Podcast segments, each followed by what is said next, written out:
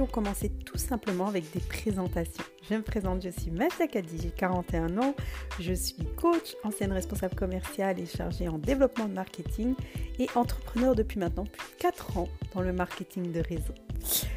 Depuis plusieurs mois, les gens m'attendent sur du coaching alors que j'ai décidé actuellement de me concentrer sur le développement du marketing de réseau. J'ai donc pris mon courage à deux mains pour pouvoir créer ce podcast m'adresser au plus grand nombre dont tu fais partie. Ce que tu dois savoir sur moi, j'ai une âme de magicienne, je suis une alchimiste, visionnaire et bienfaitrice.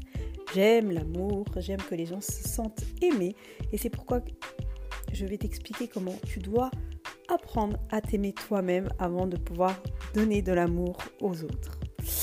Je suis extrêmement empathique, je suis visionnaire et je suis naturellement reliée à la source et je dirais même plutôt à la nature. J'ai une âme de lionne, une âme de lionne qui aime et qui est orientée vers l'action et la communication et je fais en sorte que les choses ne stagnent pas. Bon, je te rassure tout de suite, je suis quelqu'un de très humble et j'aime prendre soin des personnes qui sont en difficulté et c'est d'ailleurs pour ça que je fais mon métier. L'énergie du lion qui est en moi me stimule et soutient vraiment ma volonté de créer des choses, d'exprimer euh, le pouvoir de ma création personnelle, mais aussi de trouver ma force. Et c'est en ce sens que je vais t'accompagner sur le podcast Le Banc de Couche, tout simplement pour que tu comprennes les réalités de la vie, mais aussi toutes les conneries qu'on peut se raconter à soi-même que les autres peuvent nous raconter et qui nous empêchent de nous réaliser totalement. Donc le banc de touche, qu'est-ce que c'est? Alors pour commencer, je me suis dit que ce qui pouvait être le plus simple, c'était de retrouver la définition du banc de touche et de savoir comment moi, je vais te permettre de décoller tes fesses de ce banc et de passer sur le terrain de jeu. Et le jeu, bah, c'est le jeu de ta vie. Le banc de touche, la définition claire et nette désigne le banc situé juste à l'extérieur du terrain où les joueurs s'échauffent en attendant d'être appelés en remplacement. Dans le langage courant, être sur le banc de touche signifie être mis à l'écart, être exclu.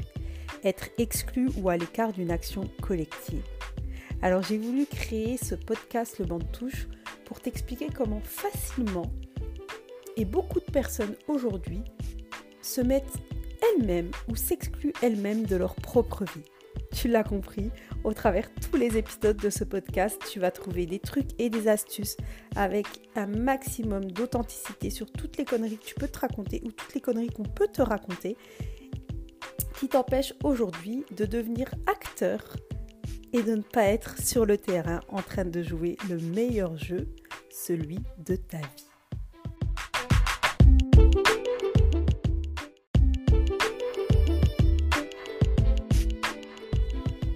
Est-ce que tu rêves encore? C'est une question que j'aime poser aux personnes que je rencontre. Et pourtant moi-même, je suis pas vraiment ce qu'on peut qualifier comme une rêveuse.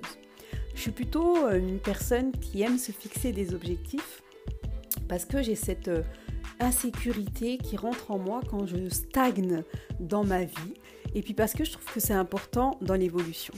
Et c'est clairement le sujet qu'on va aborder au travers ce podcast. N'hésite pas à me partager d'ailleurs si tu es une grande rêveuse et quels sont tes rêves. Pourquoi c'est important de rêver? Tout simplement parce qu'en fait, avec le temps, tu te rends compte que quand tu continues à rêver, quand tu as encore cette flamme qui est, qui est en toi, cette âme, euh, et que tu travailles vraiment avec ton enfant intérieur, que les rêves, c'est ce qui te permet en fait d'évoluer dans la vie.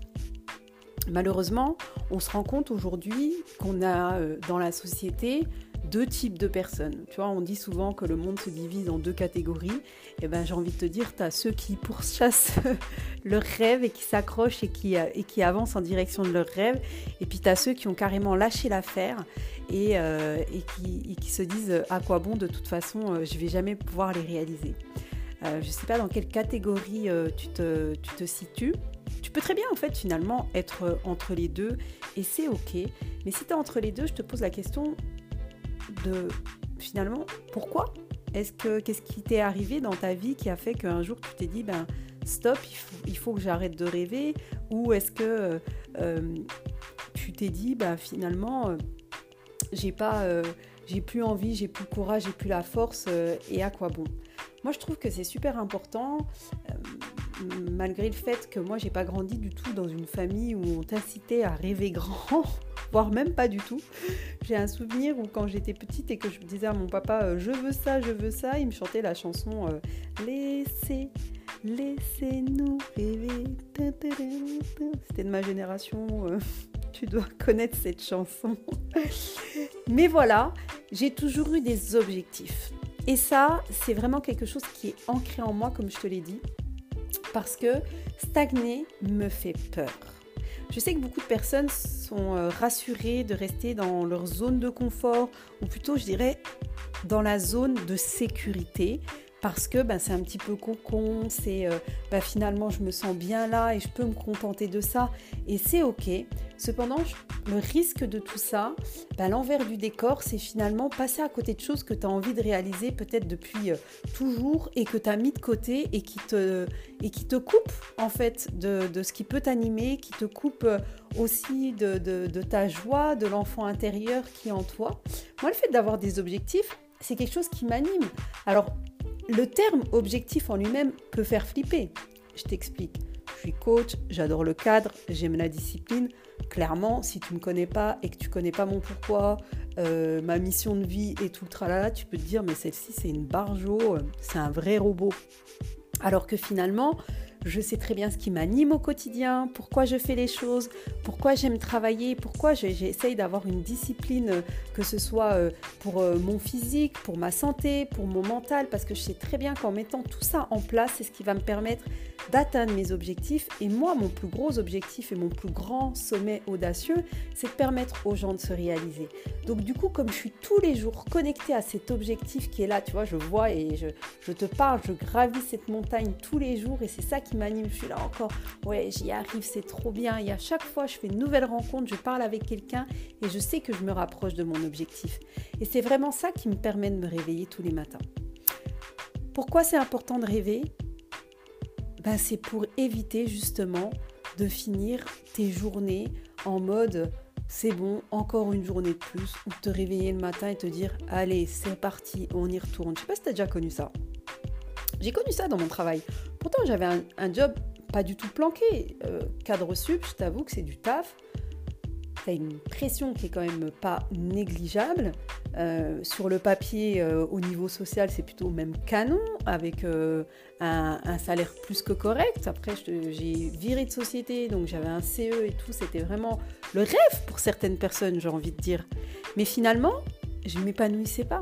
Ce que je faisais dans mon quotidien n'avait pas de sens pour moi. Et voire pire, je commençais à m'ennuyer. Et je partageais aujourd'hui avec une personne que j'ai rencontrée que j'avais cette sensation en fait de mourir de l'intérieur comme si je mourais à petit feu.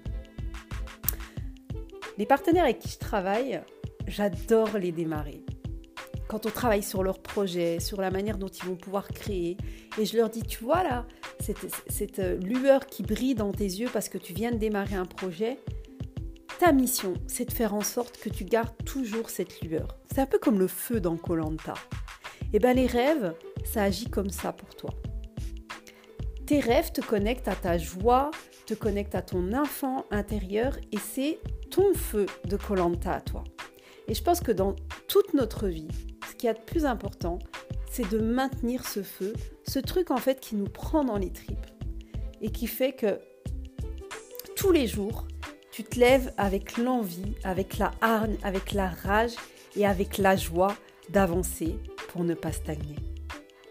J'ai hâte de savoir si tu rêves encore et qu'est-ce que tu fais tous les jours pour aller accomplir tes rêves.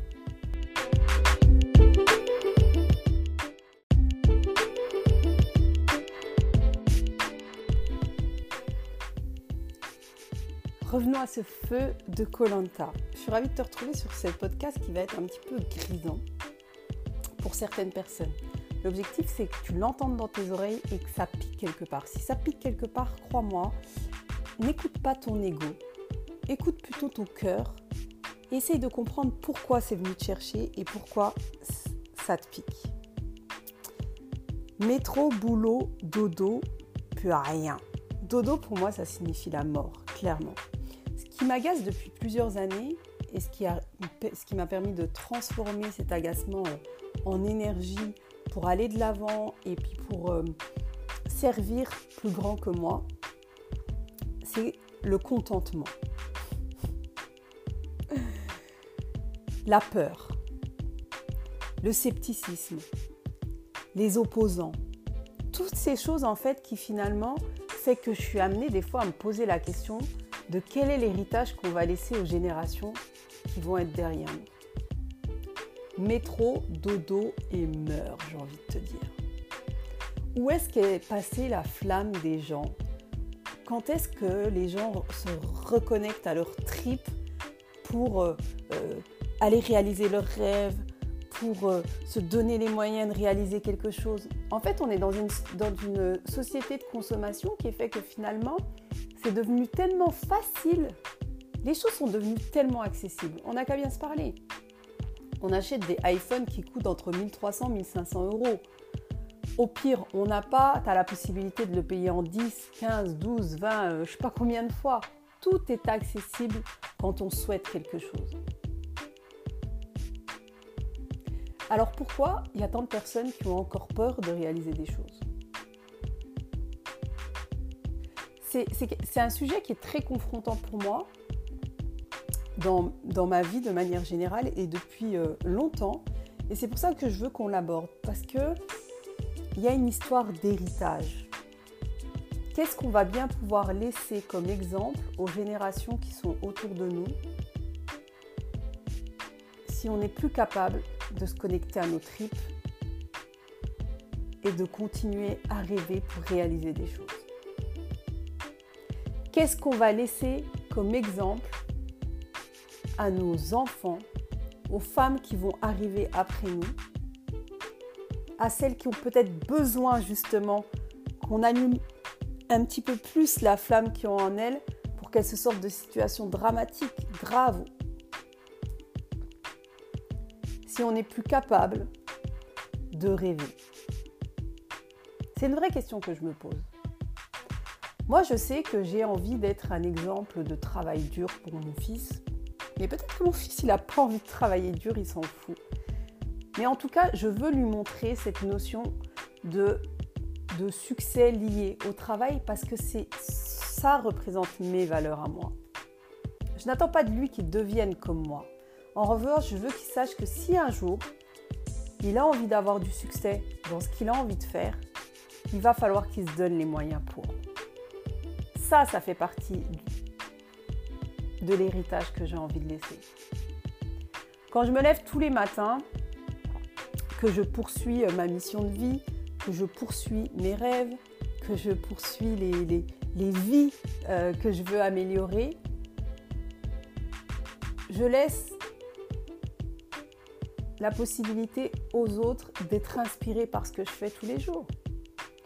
Je ne le fais pas parce que c'est facile pour moi. Je le fais parce que je sais ce que je vais réaliser, quelle trace je veux laisser, quel héritage je veux laisser. Métro, boulot et meurt. C'est ce qu'on m'avait proposé. Cadre sup, vie sociale plus que correcte, pourquoi tu voudrais regarder ailleurs? Tu as déjà tout.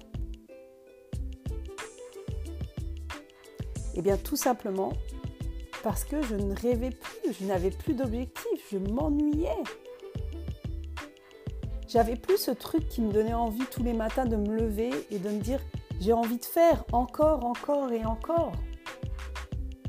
C'est quand la prochaine Un peu comme le discours qu'avait fait Arnold Schwarzenegger quand il est rentré en politique et qu'il parlait de son histoire. Je ne sais pas si tu as eu l'occasion de l'écouter celui-ci.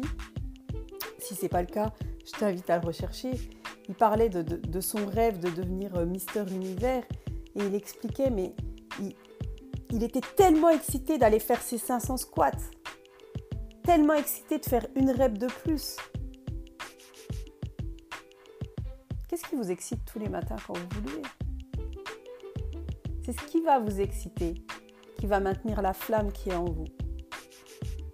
C'est ces rêves qui vous excitent, ces objectifs-là qui vont faire que vous allez être inspiré, inspirant et que vous allez laisser un héritage de ce nom. Je vais terminer avec euh, un passage d'un livre qui s'appelle Un retour à l'amour de Marianne Williamson, qui représente à mon sens vraiment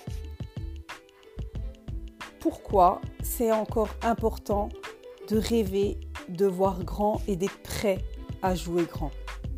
Parce que dans notre vie, notre vie a pour but vraiment d'ajouter de la valeur aux gens de notre génération pour celles qui vont suivre. Je vous cite. Nous sommes enfants de Dieu. Nous déprécier ne sert pas le monde. Ce n'est pas une attitude éclairée de se faire plus petit qu'on est que les autres ne se sentent pas inquiets. Nous sommes tous conçus pour briller comme les enfants. Nous sommes nés pour manifester la gloire de Dieu qui est en nous.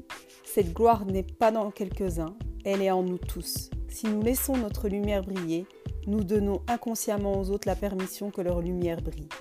Si nous sommes libérés de notre propre peur, notre seule présence libère automatiquement les autres de leur peur.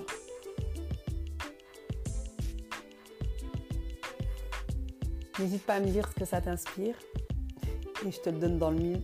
Dans le prochain épisode, on parlera forcément de la peur.